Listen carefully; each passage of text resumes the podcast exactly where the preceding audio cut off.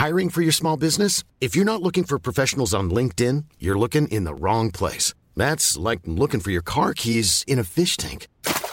LinkedIn helps you hire professionals you can't find anywhere else, even those who aren't actively searching for a new job but might be open to the perfect role. In a given month, over 70% of LinkedIn users don't even visit other leading job sites. So start looking in the right place. With LinkedIn, you can hire professionals like a professional. Post your free job on linkedin.com slash people today. Bonjour, c'est Thibault Lambert et vous écoutez Code Source, le podcast d'actualité du Parisien.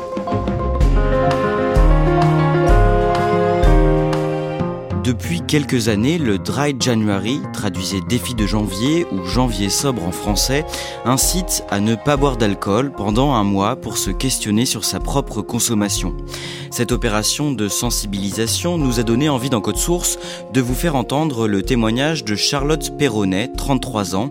Elle raconte dans Et toi, pourquoi tu bois, un livre sorti début janvier, comment elle est devenue petit à petit alcoolique et comment elle a fini par s'en rendre compte. Charlotte Perronnet raconte son histoire au micro d'Ambre Rosala.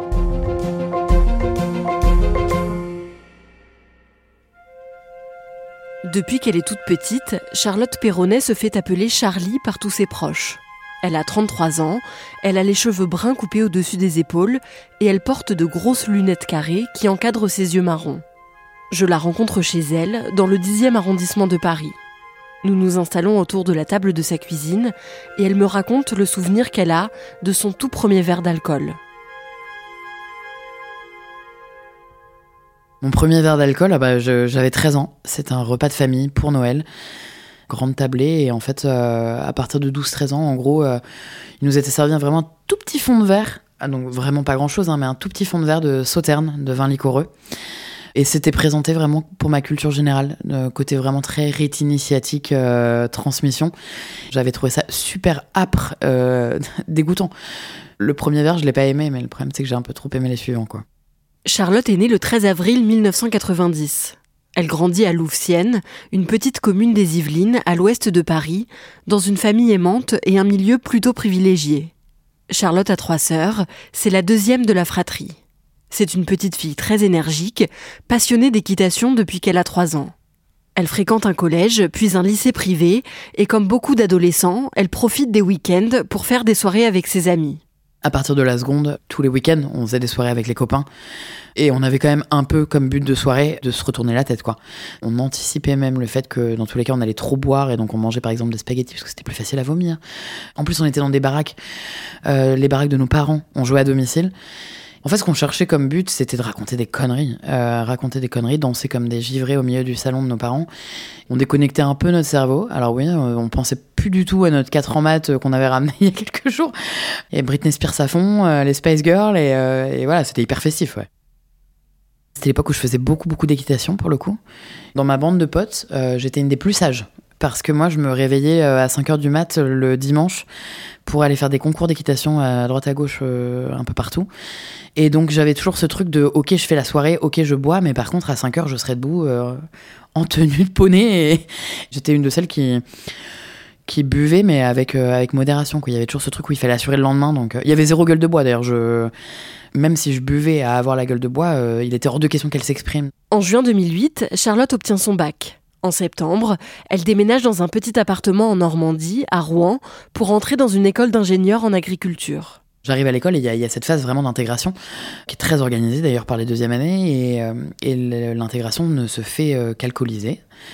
Et moi j'ai ultra peur en fait en arrivant à l'école de pas me faire de potes parce que bah, moi j'avais ma bande de potes euh, du lycée et là j'arrive en école et je connais personne et je me dis oh là là faut que je me fasse des copains et en fait je me rends bien compte que pour faire des copains il, faut donc se faire intégrer et se faire intégrer c'est donc picoler. Et je sais faire picoler parce que je l'avais déjà fait avec mes copains du lycée. Donc en fait, euh, on me force pas à boire, mais je le fais.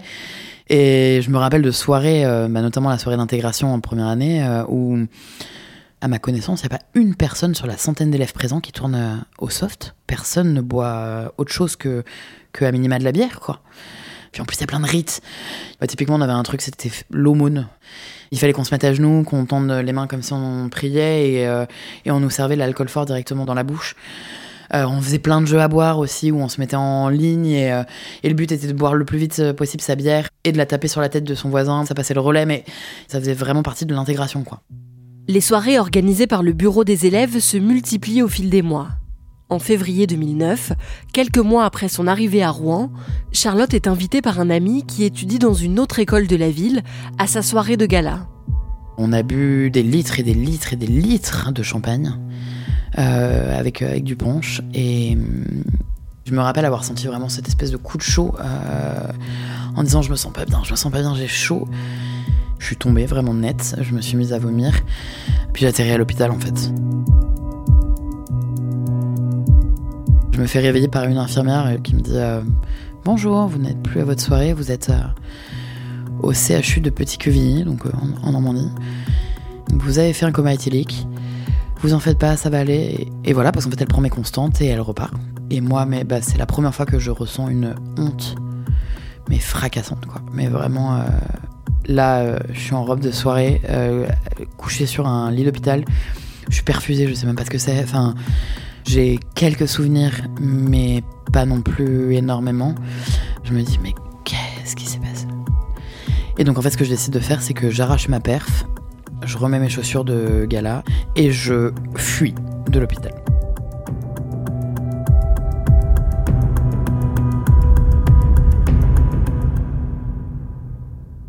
Et ben malheureusement, ça change pas grand chose ce coma je prends pas du tout conscience de la gravité et qu'accessoirement j'aurais quand même pu mourir en fait. Euh, c'est ce qui peut se passer après un coma quand même. Je prends pas du tout conscience de ça et en fait je me dis surtout euh, bon c'est le rhum qui m'a flingué et donc ce que je prends comme résolution euh, post-coma c'est de ne plus boire d'alcool fort. Charlotte décide de ne plus boire que du vin ou de la bière. Dans son école d'ingénieur, des soirées sont organisées plusieurs fois par semaine pendant ses cinq années de scolarité. Charlotte est diplômée en juin 2013. Elle a 23 ans. Elle décide de passer des concours parce qu'elle voudrait devenir journaliste. Elle est finalement admise à l'école de journalisme de Sciences Po à Paris et fait sa rentrée en septembre. Je me rends compte d'une chose, c'est que ça boit un peu moins quand même en école de journalisme. Alors aussi parce qu'on est à Paris et que ça coûte beaucoup plus cher et qu'on est dans des bars et qu'évidemment euh, avec euh, son salaire ou, avec des tout petits salaires d'étudiants, c'est plus compliqué. Mais en fait, je me rends compte que l'école d'ingénieur m'a ancré un truc en moi, c'est que j'ai la peur du manque. Je prends de l'avance sur les gens. Euh, donc on va faire des soirées, on en fait un peu moins souvent qu'à la grille, mais, euh, mais moi je vais boire 2, 3, 4 bières avant de rejoindre les copains, ou alors juste avec une copine avant qu'on rejoigne les autres. Et puis aussi, j'ai toujours chez moi, par exemple, euh, de quoi accueillir du monde. Et accueillir du monde, chez moi, ça se fait avec de la bière ou du vin. Mais, mais je me rends compte en fait que je recrée euh, ce que j'ai un peu toujours connu à l'agri. Après deux ans d'école, Charlotte obtient son diplôme de journaliste. Le 2 juillet 2015, à 25 ans, elle commence un CDD à la radio RMC en tant que reporter. Je travaille beaucoup et je bois beaucoup. C'est totalement la récompense. C'est vraiment le. Ouais, je l'ai bien mérité, quoi. Euh, j'ai une journée à courir partout. Euh, à droite à gauche pour tenter de trouver le, bon client pour mon reportage. Ah, franchement, le reportage est en boîte, je l'ai bien mérité. Et il y a aussi le truc où on, boit un peu quand même euh, dans la rédaction, ça nous arrive très fréquemment. C'est le jeudi, euh, au milieu de la rédaction, on se fait un pot entre collègues. On ouvre le, pâté, le houmous, euh, le verre de rouge et la bière, quoi. Enfin, c'est vraiment, c'est convivial. Et puis en plus, je me rends bien compte, en fait, assez rapidement en, arrivant dans ma rédac, que bah, qu'il faut en être qu'il faut en être et qu'en fait les meilleurs reportages, on a envoyé sur les meilleurs sujets, les meilleurs terrains, euh, ça se décide pas forcément de manière très officielle en réunion, mais ça se décide potentiellement de manière un peu plus officieuse en soirée. Je sortais déjà pas mal, mais là franchement je me force à sortir en me disant il faut que j'y sois. Et donc je me mets à sortir bah, pour boire des verres avec, euh, avec mes boss. Mais le problème c'est que je bois déjà pas mal. Euh, c'est très compliqué de me limiter à un ou deux verres avec le boss. Et donc j'ai toujours peur de lui montrer le, la face cachée. le, le côté too much quoi. À cette période-là, Charlotte est en couple avec un homme. Mais depuis l'adolescence, elle se pose des questions sur son orientation sexuelle. J'ai grandi dans, du coup, en banlieue ouest parisienne, euh, milieu un peu catho. Et le mot lesbienne n'existait même pas dans mon vocabulaire. Ça faisait pas partie de ma matrice. Ça faisait déjà plusieurs années que j'avais ressenti ces, ces, premiers émois, finalement, pour euh, des femmes. Mais euh, je me suis pas dit que. Enfin, j'avais pas imaginé que je puisse être lesbienne parce que ça n'existait pas dans mon monde. Et à, 26 ans, je me sépare de mon ex, donc un homme. Et là, en fait, ça me tombe dessus en boomerang, quoi. C'est vraiment cette petite voix dans la tête qui dit, mais en fait, Charlie, t'es pas heureuse, quoi. il serait peut-être temps de t'écouter. Vraiment, ça me retombe dessus, quoi. Et moi, qu'est-ce que je fais? Bah, je la fais taire, cette petite voix dans la tête. Et je la fais taire euh, avec de la DSP et du vin rouge. Je m'assomme et je multiplie les rencontres amoureuses avec des hommes pour me rassurer sur le fait que je puisse ne pas être lesbienne. Sauf que pour rencontrer des hommes, il faut que je boive, parce que je suis incapable de rencontrer un homme en étant sobre. Et l'alcool accompagne vraiment ces mois et ces mois d'errance, quoi. Et jusqu'à ce qu'un jour, je ne saurais pas trop expliquer pourquoi ce jour-là, je m'inscris sur une application de rencontre et je rencontre Ali. Et là, euh, instantanément, euh, waouh Quand je rencontre Ali, je j'ai même plus envie de boire. Je suis tellement heureuse, enfin, j'ai l'impression de me sentir vraiment moi à 100%. Euh. Mais bon, je suis assez naturelle et reviens au galop. Et donc très rapidement, quand même, je fais découvrir Ali mon monde. Et mon monde, c'est celui où on enchaîne deux ou trois soirées dans la même soirée. On fait un apéro, on fait un dîner et on fait une soirée. Tout l'intérêt de faire euh, trois soirées en une, c'est que je remets mon compteur de verre bu à chaque fois à zéro euh, avec les nouvelles personnes que je rencontre. Et donc Ali, euh, rapidement, se dit Oh, waouh bonne, bonne descente. Charlotte et sa compagne Ali emménagent ensemble. Après quatre ans à enchaîner les petits contrats à RMC, la situation professionnelle de Charlotte reste très précaire. Elle décide alors d'arrêter le journalisme. Elle s'associe avec un ami d'enfance pour ouvrir un restaurant à Paris. Ils travaillent sur le projet, empruntent de l'argent à la banque et leur restaurant ouvre le vendredi 2 août 2019. Son ami s'occupe de la cuisine et elle de l'accueil, du service et du bar. Et je me mets à boire tous les jours. Enfin, tous les jours, le resto est ouvert, donc à quelque chose près tous les jours. On a des petits verres un peu euh, rituels avec mon associé, euh, qui sont les verres de le calme avant la tempête, euh, juste avant le service du soir. On, boit ce verre-là. Mais après, on a aussi des moments de dégustation, par exemple, pour étayer notre carte de, vin. En fait, on a beaucoup d'occasions de boire quand même quand on est patron de restaurant-bar. Puis il y a toujours aussi ce verre de fin de service. Euh, où je vais trinquer avec les clients, parce qu'il y a quand même beaucoup de clients dans la salle que je connais, ou alors c'est des amis d'amis, enfin bon. Et moi, je, je veux donner cette image de la restauratrice super sympa. Et d'ailleurs, les, clients me le disent, qui viennent et qui reviennent aussi pour cette raison-là. Parce que la patronne du, resto est, est, sympa et trinque avec eux en fin de soirée. Et je bois pour trinquer tout le temps, quoi. Je vais boire l'équivalent de 3-4 pintes par jour, en fait. 4-5 peut-être. Le restaurant marche plutôt bien, même pendant le premier confinement, parce qu'il continue à faire des plats à emporter.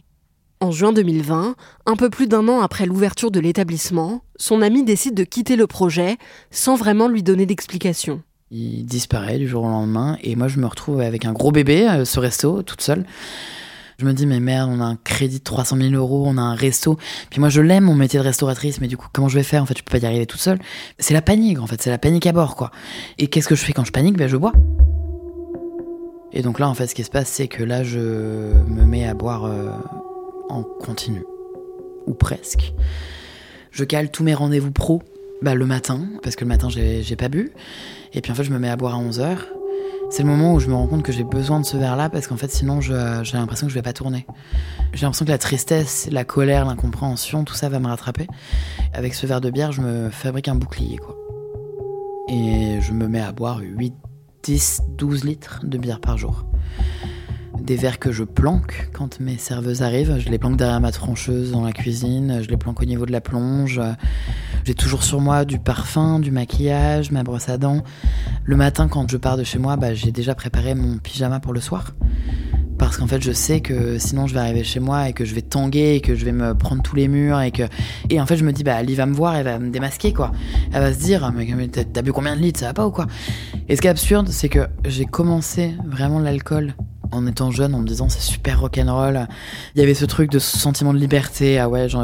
Puis même à Sciences Po, je buvais aussi un peu pour emmerder les élites, quoi. Il y avait ce truc de ouais, ouais, ouais, je suis une femme et ouais, je picole, ouais. Et là, en fait, euh, au restaurant, le piège se referme. Je suis plus du tout libre, en fait.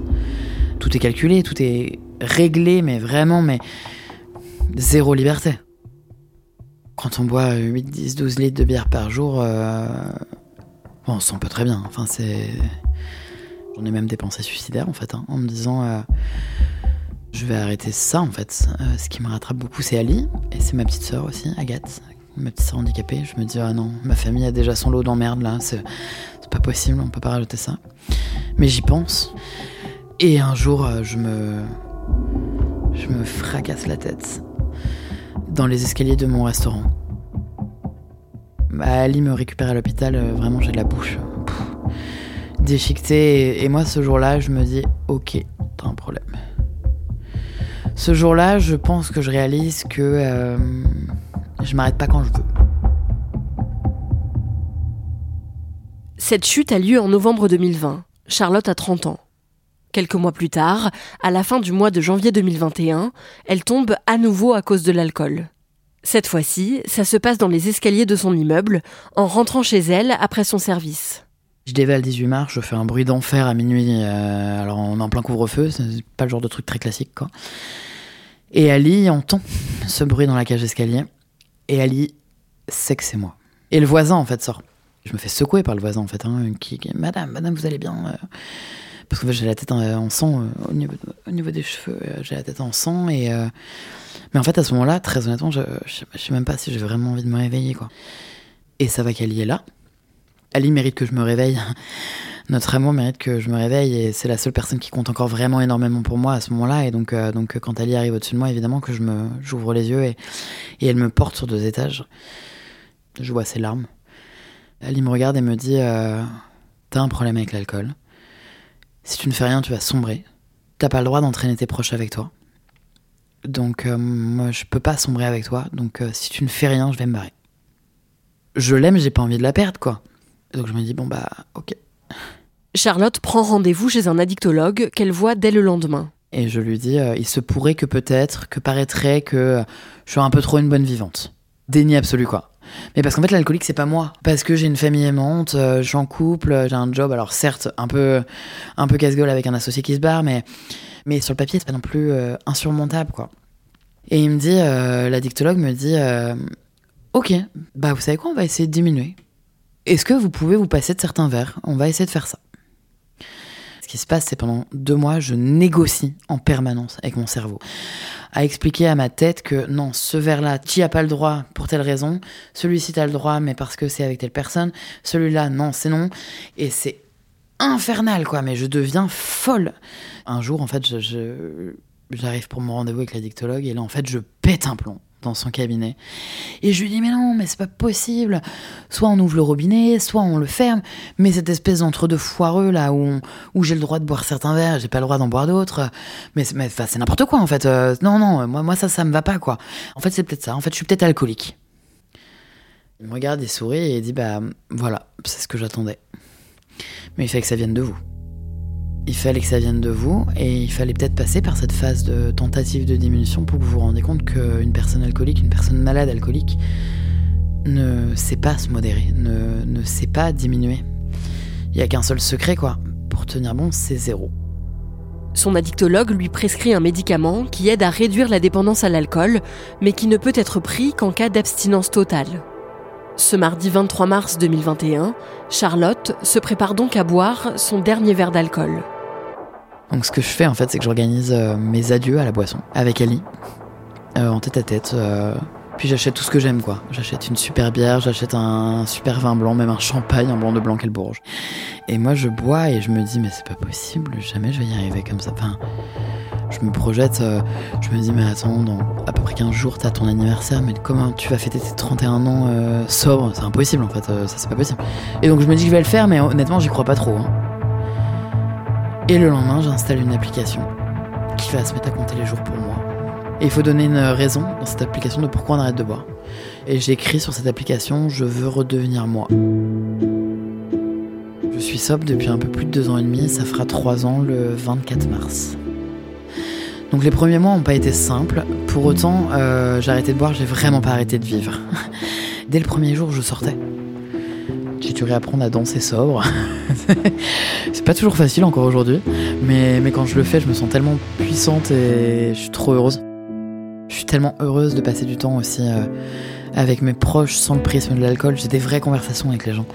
Et puis en fait, surtout, ce qui est très chouette, c'est que je fais tout aujourd'hui en, en pleine conscience. Je me rappelle le tout. Prends soin de moi en fait. Enfin, je me trouvais des bonnes raisons de boire et maintenant je me trouve des bonnes raisons d'être d'être sobre. Mais globalement, je le suis surtout pour moi et parce que ça vaut le coup.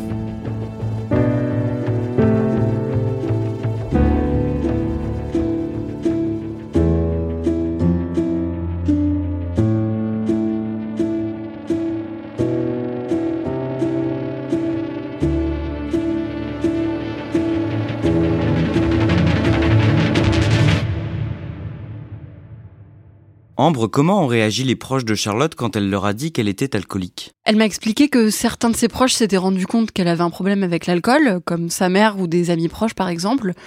Donc euh, eux, ils étaient plutôt soulagés à l'idée qu'elle se fasse euh, aider par un addictologue. Par contre, elle m'a aussi raconté que beaucoup de gens avaient été très surpris quand elle leur avait annoncé qu'elle était alcoolique et qu'elle arrêtait de boire complètement. Ils étaient nombreux à penser que c'était une bonne vivante, euh, qui tenait bien l'alcool, et pour eux, ce n'était pas ça être alcoolique. Mais en fait, elle m'a dit qu'ils ne s'en rendaient pas compte aussi parce qu'elle leur cachait beaucoup de verre et qu'ils n'avaient pas conscience de la quantité d'alcool qu'elle buvait. Ça fait donc bientôt trois ans que Charlotte Perronnet ne boit pas d'alcool. Comment elle fait pour surmonter cette addiction sur le long terme? Alors elle a vraiment beaucoup de soutien de la part de sa famille, de ses amis, de sa compagne. Et elle m'a expliqué que ce qui l'avait aussi beaucoup aidé, c'était le fait d'aller aux alcooliques anonymes. Elle était très réticente à l'idée d'y aller à la base, mais elle a fini par essayer une première fois, il y a deux ans, pour voir. Et en fait, depuis, elle y va toutes les semaines, et ça l'aide beaucoup. Elle a rencontré plein de gens de milieux et de profils très variés, et ça l'a vraiment aidé à rester sobre. Alors elle m'a aussi dit que c'était pas facile tous les jours, mais que quand ça ne va pas, elle regarde son compteur, qui euh, compte donc le nombre de jours de sobriété. Et comme elle n'a absolument pas envie qu'il retombe à zéro, ça l'aide à la faire tenir. J'en parlais au début de cet épisode, elle a raconté son histoire dans un livre sorti au début du mois de janvier.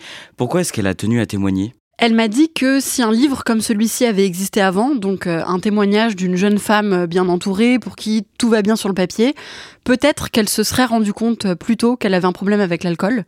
Donc elle a vraiment écrit ce livre pour euh, aider des gens qui pourraient se reconnaître dans ce qu'elle a vécu. Et puis avec ce livre, elle veut aussi amener les gens qui boivent euh, de manière modérée à se poser la question de pourquoi ils boivent, est-ce qu'ils sont capables euh, de s'en passer ou pas? Donc voilà, sans pour autant pousser les gens à arrêter de boire, avec ce livre, elle veut initier une réflexion plus générale sur la consommation d'alcool. Merci Ambre Rosala, je rappelle les références du livre de Charlotte Perronnet, Et toi, pourquoi tu bois, paru chez De Noël. Et si vous avez besoin d'aide, vous trouverez des liens et des numéros à contacter dans la fiche de cet épisode. Cet épisode de Code Source a été produit par Clara Garnier Amourou et réalisé par Julien Moncouquiole. N'oubliez pas de nous laisser un commentaire et des petites étoiles sur votre application audio préférée. Et si vous aimez les faits divers, ne ratez pas notre podcast Crime Story avec une nouvelle affaire racontée chaque samedi.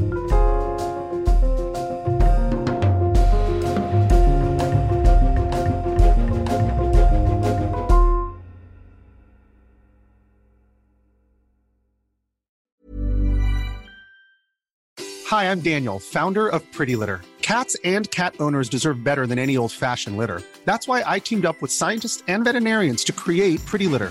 Its innovative crystal formula has superior odor control and weighs up to 80% less than clay litter. Pretty Litter even monitors health by changing colors to help detect early signs of potential illness. It's the world's smartest kitty litter. Go to prettylitter.com and use code ACAST for 20% off your first order and a free cat toy. Terms and conditions apply. See site for details.